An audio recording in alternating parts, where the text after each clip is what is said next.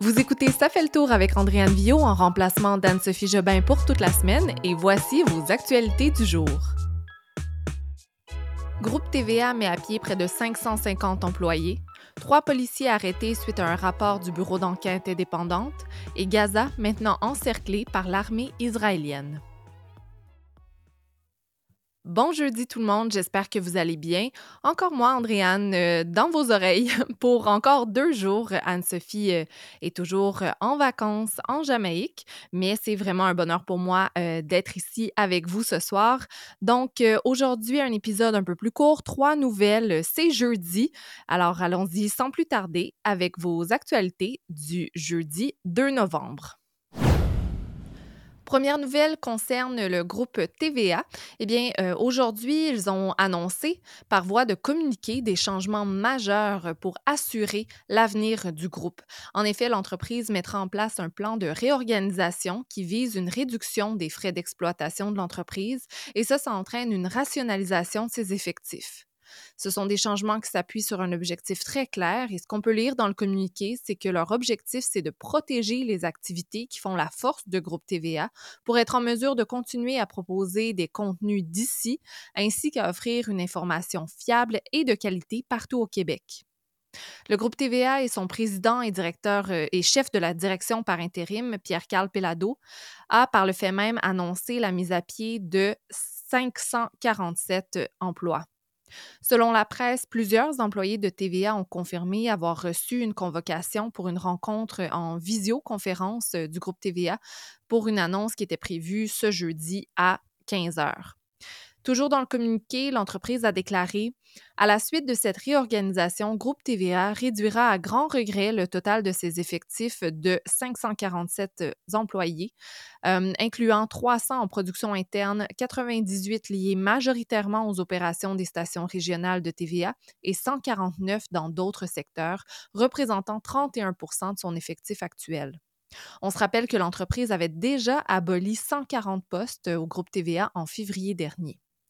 Et comme l'affiche les résultats financiers du troisième trimestre de Groupe TVA qui ont été dévoilés aujourd'hui, l'entreprise a accumulé un déficit de près de 13 millions de dollars pour son secteur télédiffusion, alors que c'était seulement de 1,6 million à pareille date l'année passée.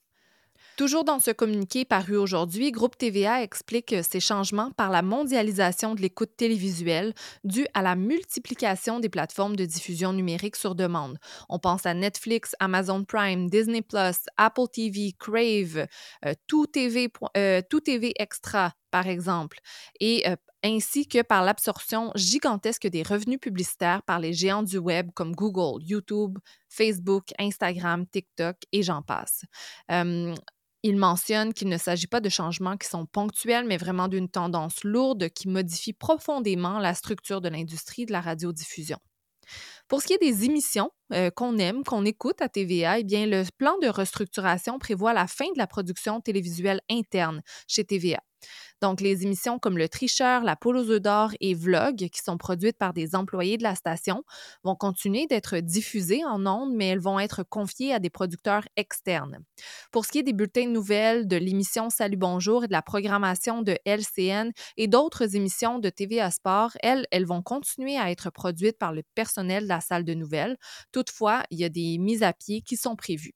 Pour ce qui est du sort de l'immeuble au 1600 boulevard de Maisonneuve, c'est là que se trouvent en fait les studios de TVA. Pour l'instant, l'avenir demeure incertain. Québécois a consenti une hypothèque de plusieurs millions de dollars sur cet immeuble à groupe TVA pour l'aider à traverser la crise financière et l'entreprise étudierait présentement la possibilité de transformer l'édifice en logements sociaux. Passons maintenant à la guerre entre Israël et le Hamas. Israël a annoncé aujourd'hui avoir achevé l'encerclement de la ville de Gaza après une semaine de combats au sol contre le Hamas et des frappes meurtrières sur le territoire palestinien. C'est ce qu'a annoncé le porte-parole de l'armée, le général Daniel Agari. Il y a quatre écoles de l'ONU qui abritent des déplacés qui auraient été touchés également aujourd'hui. Dans le sud de la bande de Gaza, des centaines de blessés palestiniens et des étrangers fuyant la guerre ont été évacués aujourd'hui via le poste frontière de Rafah vers l'Égypte, qui est euh, présentement la seule fenêtre sur le monde pour le territoire assiégé par Israël et plongé dans une situation humanitaire euh, catastrophique. Après le départ hier de plus de 400 personnes, ce sont 21 Palestiniens blessés qui ont été évacués vers des hôpitaux égyptiens et 344 étrangers, dont 72 enfants, qui ont également traversé la frontière selon les autorités égyptiennes. L'Égypte a affirmé se préparer à accueillir jusqu'à 7000 étrangers de plus de 60 nationalités. Ces évacuations qui ont fait l'objet d'un accord euh, tripartite euh, Israël, Hamas, Égypte avec l'implication des États-Unis et du Qatar constituent une rare éclaircie dans une guerre qui a déjà fait des milliers de morts. Parmi les personnes évacuées euh, aujourd'hui figurent des Américains, mais aussi des Belges, des Grecs et des Croates, selon une liste fournie par les autorités égyptiennes. L'armée israélienne, qui fait état de 332 soldats tués depuis le 7 octobre dernier, a affirmé avoir tué des dizaines de combattants ennemis durant la nuit. Toujours selon l'armée, 242 otages israéliens ou étrangers sont encore aux mains du mouvement islamique palestinien, classé organisation terroriste par les États-Unis, l'Union européenne et Israël. Selon l'ONU, quatre écoles abritant des déplacés ont été bombardées aujourd'hui. Ces frappes auraient fait 23 morts selon l'Agence de l'ONU pour les réfugiés palestiniens. Le Haut Commissariat des droits de l'homme de l'ONU avait estimé hier que les bombardements, sur le camp de Jabalia, qui abrite 116 000 réfugiés, pourraient constituer des crimes de guerre. Depuis le 9 octobre, le siège complet de la bande de Gaza prive la population de livraison d'eau, de nourriture et d'électricité. Le territoire est déjà soumis à un blocus israélien terrestre, aérien et maritime depuis que le Hamas y a pris le pouvoir en 2007. 61 camions transportant des médicaments et de la nourriture sont arrivés hier à Gaza, selon les autorités israéliennes, et plus de 200 depuis le 21 octobre, d'après l'ONU, qui réclament une aide plus massive. L'Organisation mondiale de la santé a affirmé aujourd'hui que 14 hôpitaux sur un total de 36 et deux centres spécialisés n'étaient plus opérationnels en raison de la guerre et du manque de carburant.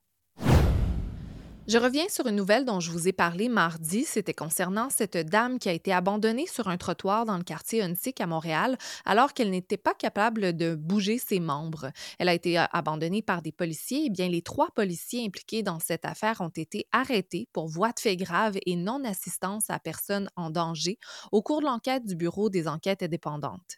Cette procédure est très rarement utilisée par le BEI, qui est la police des polices, mais ça a été jugé nécessaire en raison de la gravité des accusations. C'est ce qu'a appris la presse. Les trois policiers, deux agents et un sergent, ont reçu une mise en garde de la part des enquêteurs du BEI, c'est-à-dire qu'ils ont été arrêtés temporairement et ont reçu le droit au silence et le droit à l'avocat. Ils comparaîtront par voie de sommation si un procureur conclut, une fois l'enquête terminée, que des accusations criminelles doivent être portées. En plus des voies de fait graves alléguées, l'autre article du Code criminel évoqué lors de l'arrestation réfère à l'obligation pour un agent qui détient un individu de lui prêter assistance.